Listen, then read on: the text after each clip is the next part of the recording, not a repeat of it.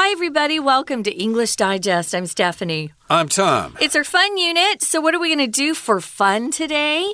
We're going to talk about party idioms, uh, fun idioms that you can use that have to do with uh, going to a party, having fun at a party, letting your hair down at a party. We're going to talk about these pretty popular idioms. I've used all of them. Indeed, and of course we're we're kicking off the month of December and as you know Christmas is coming along in a couple of weeks. So you might be having a Christmas party or going to someone's Christmas party. Or maybe going to a New Year's party at the end of the month. Who knows? And of course, it's appropriate for us to discuss some ways to describe these parties.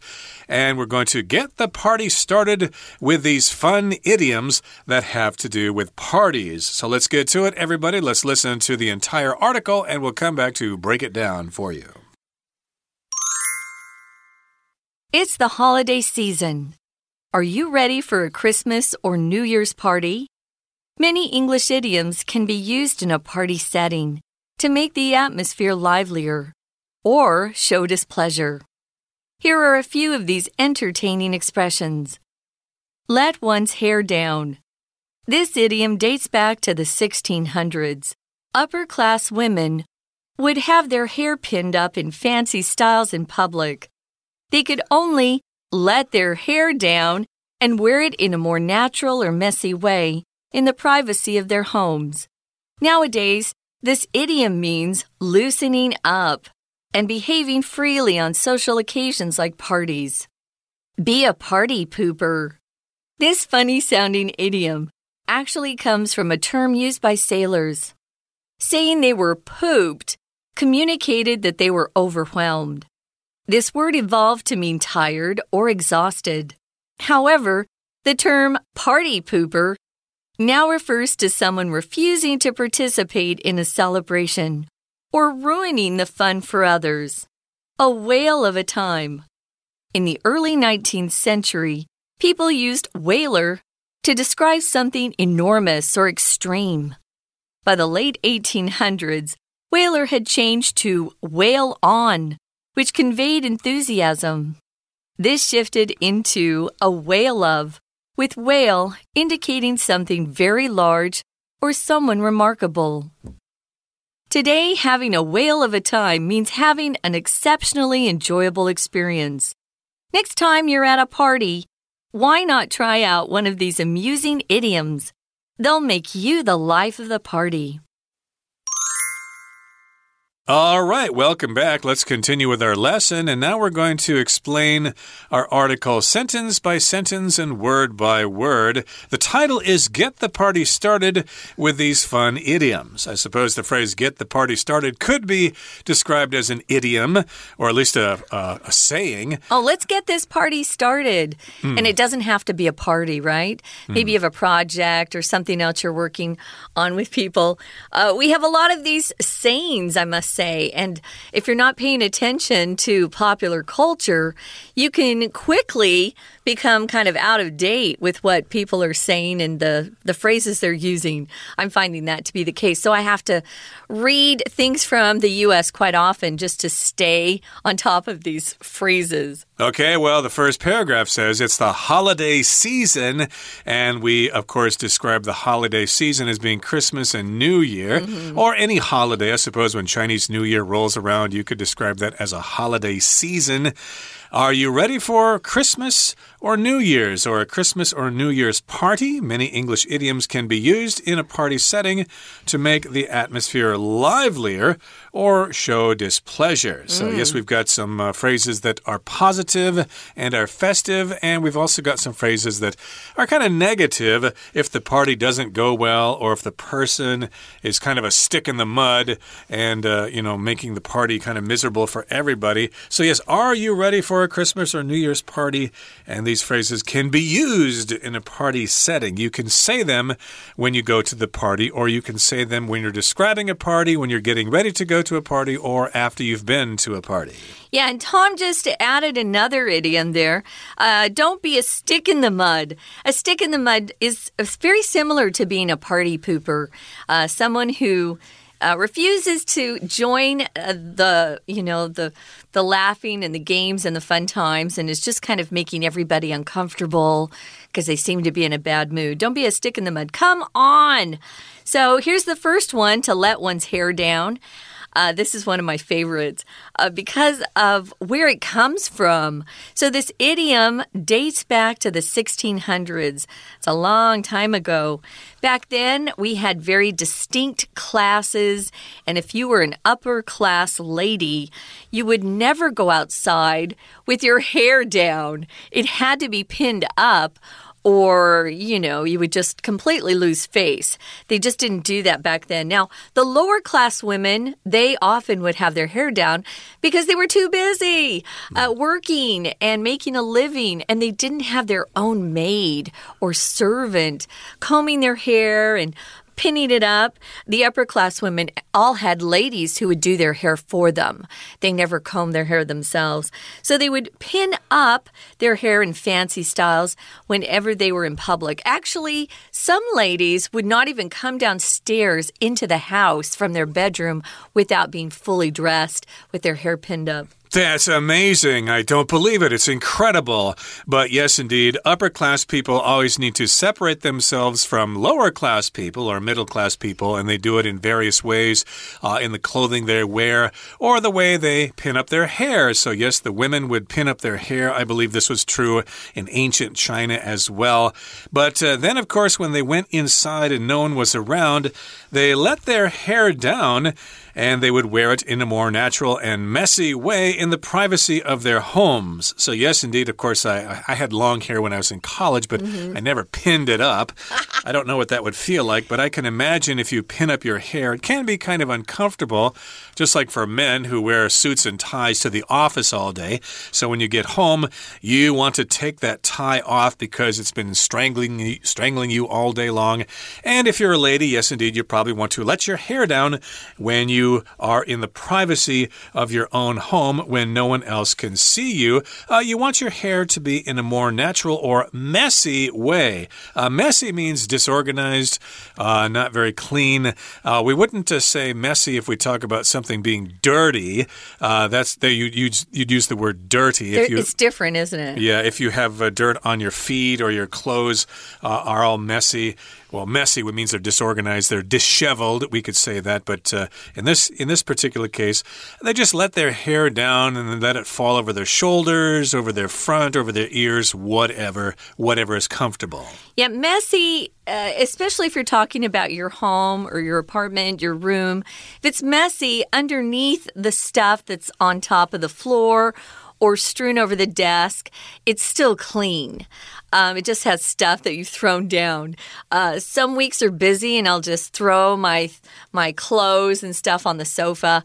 Um, but dirty means ooh, you really need to get in there with soap and water and clean it. Yeah, so it was a way to wear their hair in a more natural way, just to let their hair down. But they would only do it, the upper class women, in the privacy of their homes. Uh, Tom, Tom was uh, mentioning today, we actually have guys who will put their hair up in what we call man buns. B U N, a man bun. Um, I think they're less popular than they used to be. They still look a little uh, ridiculous to me, but that's my opinion. Uh, I don't like them either. They're silly, but of course, I'm not so young. I don't quite understand those things. But that is called a man bun. And yes, indeed, you want to let your hair down. And nowadays, this idiom means loosening up and behaving freely on social occasions like parties. So here we've got a phrase to loosen up, mm. which can mean a couple of things. It can mean if something's tight, you loosen it up. Oh, my belt is too tight. I'm going to loosen it up a bit. But this also means to just relax and not be so uptight. Yeah. So you want to loosen up. Um, maybe somebody at your party doesn't want to dance, or uh, maybe they're just sitting in the corner reading a book because they have a test tomorrow.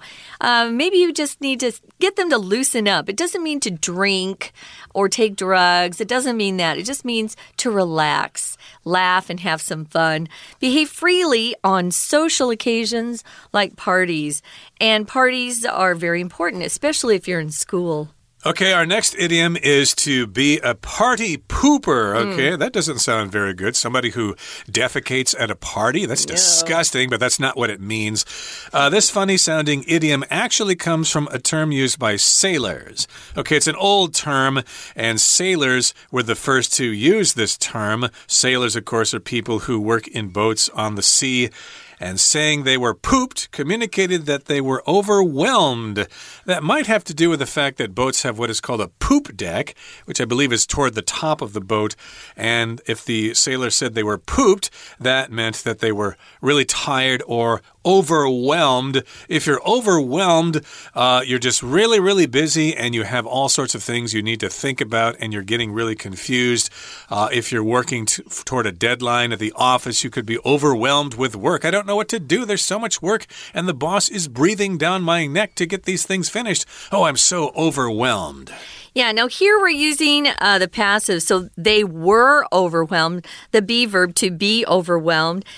Somebody else is doing this to you. If it's your boss, they probably gave you too much work and you're just you're feeling like you're drowning with stuff and you can't get on top of it. But you can also overwhelm someone by something you do. Maybe you give somebody that you like a really expensive present or something they really like and they feel overwhelmed, uh, maybe overwhelmed by emotion. They want to cry. So you can be overwhelmed, as Tom said, in different ways. Now, this word evolved or changed over time to mean tired or exhausted. So that's interesting. I didn't realize it was originally used by sailors.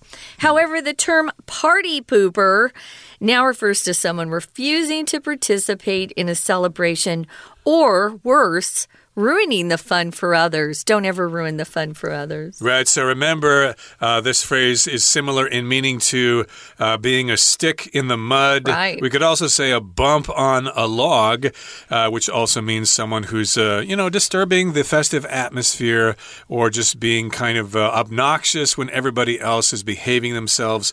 So, yes, indeed, it comes from sailors, and they were very tired, overwhelmed.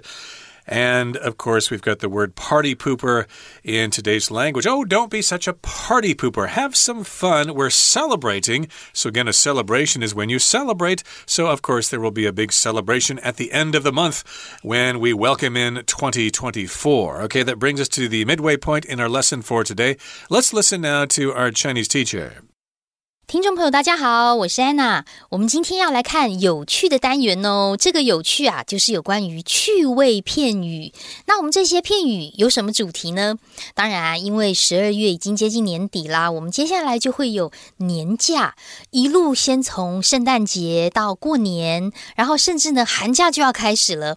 所以，我们接下来如果有需要大家一起来开个派对啦，或者是大家一起来做个期末同乐会。都可以用到这些片语哦。好，那我们这次的文章是设计成刻漏字。现在在大考的刻漏字啊，都比较不会太拘泥于很多很细节的文法部分。不过，一篇刻漏字五题还是会有一题会是属于所谓语文的规则，就是俗称的文法。那我们一起来看看。不过在第一个片语之前呢，我们就先出现了第一题。这个第一题，我们先看一下整个句子，其实是谈的是在派对的场合当中，有许多的英文片语就会让气氛更为热闹。当然，在句子当中有一个被动式。被用在 party，而后面的 make 加上受词，也就是我们第一题受词后面加上一个补语哦，补充说明这个受词第一题它到底是什么样的情况。后面这个形容词我们来看一下，live lier，本来它的这个形容词原型啊，应该是 live ly，叫做 lively。lively 就是气氛很热闹啊，生动活泼的意思。那在这里用了一个比较级，所以如果我们可以用一些片语的话，可以让派对当中的什么好？那四个选项当中，可能就是 B，你可能会比较不熟。B 的 resistance 指的是抵抗、反抗的名词。好，C 呢？这个 evaluation 有评估或者是评价的意思，所以如果我们在谈让 party 可以更 livelier，当然是选 D 的答案，atmosphere 气氛是比较适合的。好，那第一个片语我们就看到了 “let one's hair down”。字面上就是让你的头发放下来，言下之意是，如果你头发绑着，会不舒服吗？哎，真的有这种意思哎，因为其实整个片语要追溯到十七世纪的时候。我们接下来看第一个片语的第一句哦，第一句刚好也是考第二题，它是四个动词片语。那么四个动词片语当中的 A sets off。On 就表示出发前往某个地方，那么 be 的 day back to 啊，这个 day 的不需要用被动，就表示时间可以往前追溯到什么时候。那 C 的 stand up for 呢，则是有站起来挺身而出捍卫什么的意思。最后面 D 的 break down，break down into into。Break down into 就有分解成更小的部分的意思，所以我们如果要谈这个 EDM，后面又加了时间，十七世纪，当然就是往回走到十七世纪。B 的答案会让文章通顺的。那当时是因为女性在公开场合都要把头发盘起来呀，只有私底下才能够让头发放下来哦，轻松一下。所以接下来我们在这个片语当中的第三句也出现了我们的第三题。这个第三题，因为在整个前后三的前面是 in the 什么 of their homes，在家才能够。比较自然，然后呢，让头发比较凌乱，所以根据上下文跟我们所谓的文艺的推测，第三题要选 C 的 privacy，在家这种有比较自己有隐私的时候，才可以把头发放下来。当然，把头发放下来的话，就指的是呃比较能够。自然轻松，可是现在在社交场合当中，如果对方要你 let your hair down 的话，则指的是可以放开自我，不要受到拘束。好，接下来的第二个片语呢，则是令人扫兴的人，be a party pooper。这个 poop p o o p 真的本来就有去上大号的意思，对不对？可是其实啊，这里的 poop 它本来是一个水手用语的意思。好，我们先看一下片语的第一句哦。第一句出现在第四，这个第四啊，它倒不是考你知识性的东西，而是考一个复合形容词。好，到底这两个字要怎么都要怎么做变化呢？我们现在来看，如果我们今天要用关系子句来形容听起来很有趣的某一个人事物，听起来很有趣的片语，例如，那我们可能会说 the idiom that。Sounds funny。那这里第四题的关系子句简化形成的复合形容词，就是把 that 删掉，后面动词的 sounds 直接变成动词 ing sounding。那这里的 sounding funny 又要调到名词的前面，所以顺序也颠倒了，变成是 funny sounding。再加个连字号，所以其实复合形容词啊，它如果是从关系子句做简化，其实真的是有迹可循的。那么第四格我们就选就选这个 D 的答案，funny sounding，听起来很有趣。其实是因为水手，水手如果他们说 pooped 的时候，指的是精疲力尽啊，淹这个字面上是被淹没，就表示精疲力尽或者是很疲倦的意思。但是现在的 party pooper。就演变成为拒绝参加一些庆祝活动啊，甚至还会破坏别人时光这样子。那我们现在，我们现在有时候英文课还是会讲到说，哦，你不要站在旁边不参与，不要这边当壁花啦。壁花的英文 wallflower，或者是哈讲那个什么东西很扫兴呢？wet blanket，字面上叫做湿毯子，有没有？现在比较不常说了。如果说 party pooper 的话，就是比较现在的讲法，就很让人家很扫兴。这样子。We're going to take a quick break. Stay tuned. We'll be right back.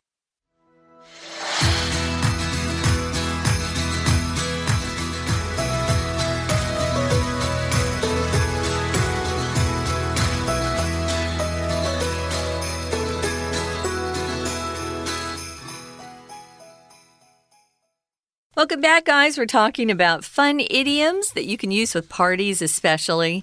So get the party started with these fun idioms. So we've gone over a couple so far. Uh, we started out with let one's hair down to just kind of relax. Don't be so formal or rigid or stiff. Uh, join in on the fun that uh, people seem to be having around you.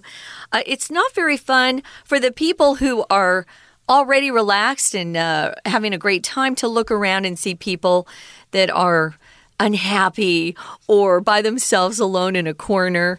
Um, you know, it kind of takes some of the fun out of it. Don't be a stick in the mud, or as Tom said, bump, bump on the log, just sitting there doing nothing. Uh, try to let your hair down, have a fun time. It does mean to loosen up or relax so that you can just not worry so much about what other people think and just have a good time.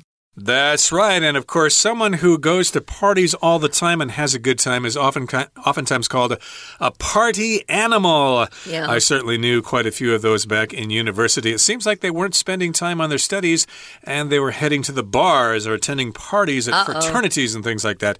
So that would be a party animal. But uh, we have the opposite here someone who doesn't really like parties or they kind of spoil the party for everybody. To be a party pooper, we did talk about that. Uh, it comes from sailors, of course. They were pooped or overwhelmed with all the work they did. And now we apply this term to modern times with the term party pooper. Uh, you're refusing to participate in a celebration and you just ruin the fun for others. You kind of ruin the atmosphere for everybody.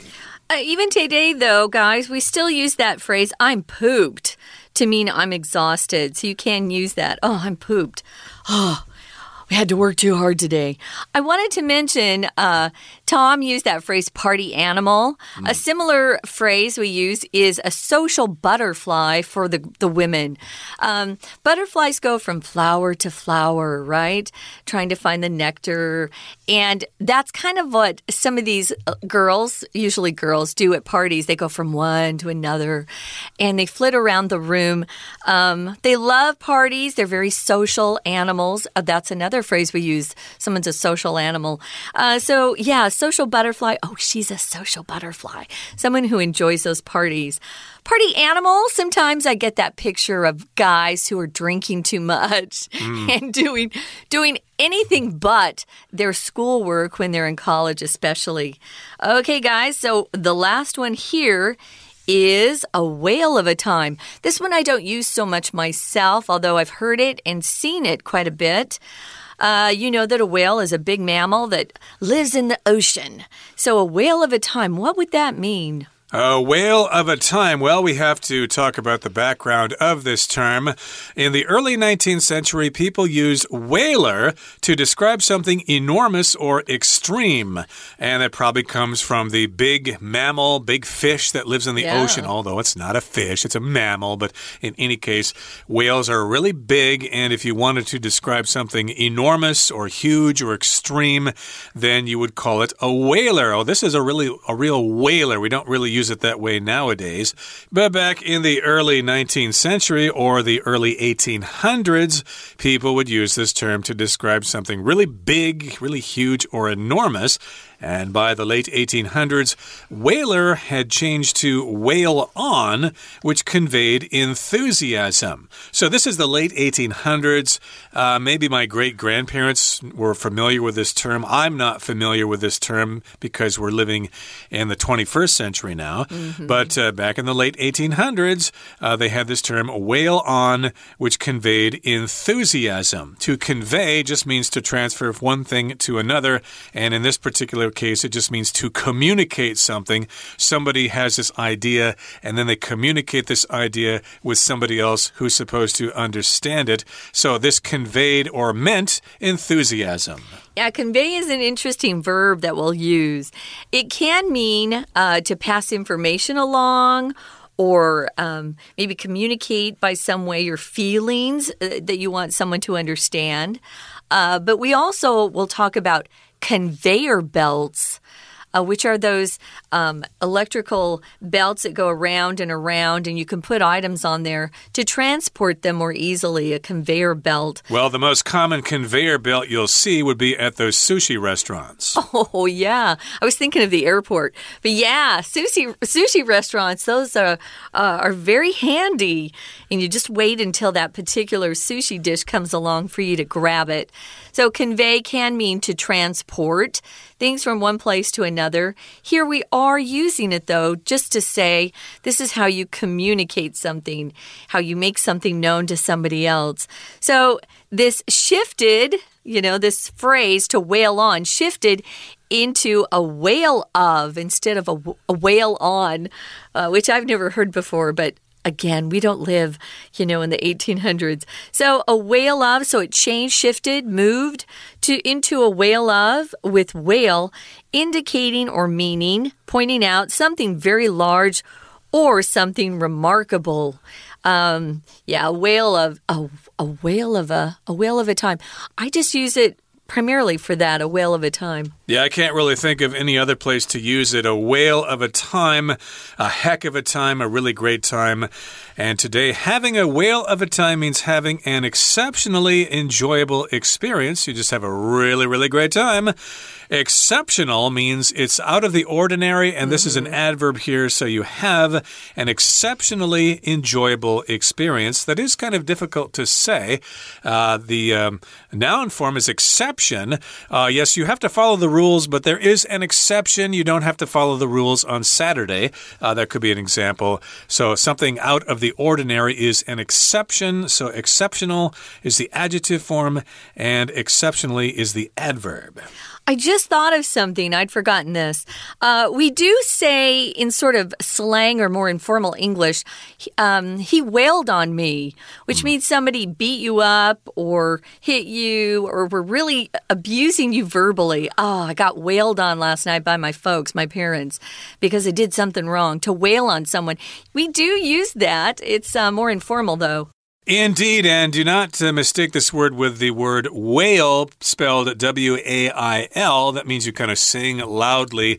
Uh, for example, if you get together with your friends who are all in a brass band and you're going down to Library Square, you're really going to wail. You're really going to make some noise and play some tunes for some people.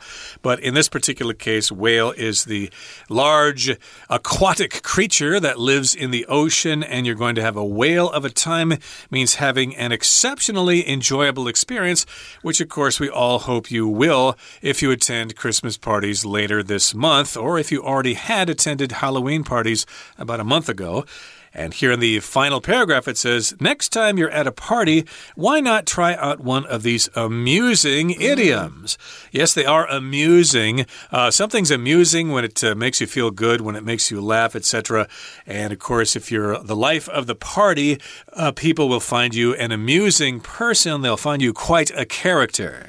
Yeah, it's fun to go to parties um, if you enjoy them and be kind of the, you know, the the the the life of the party. The life of the party, you're the most entertaining person there.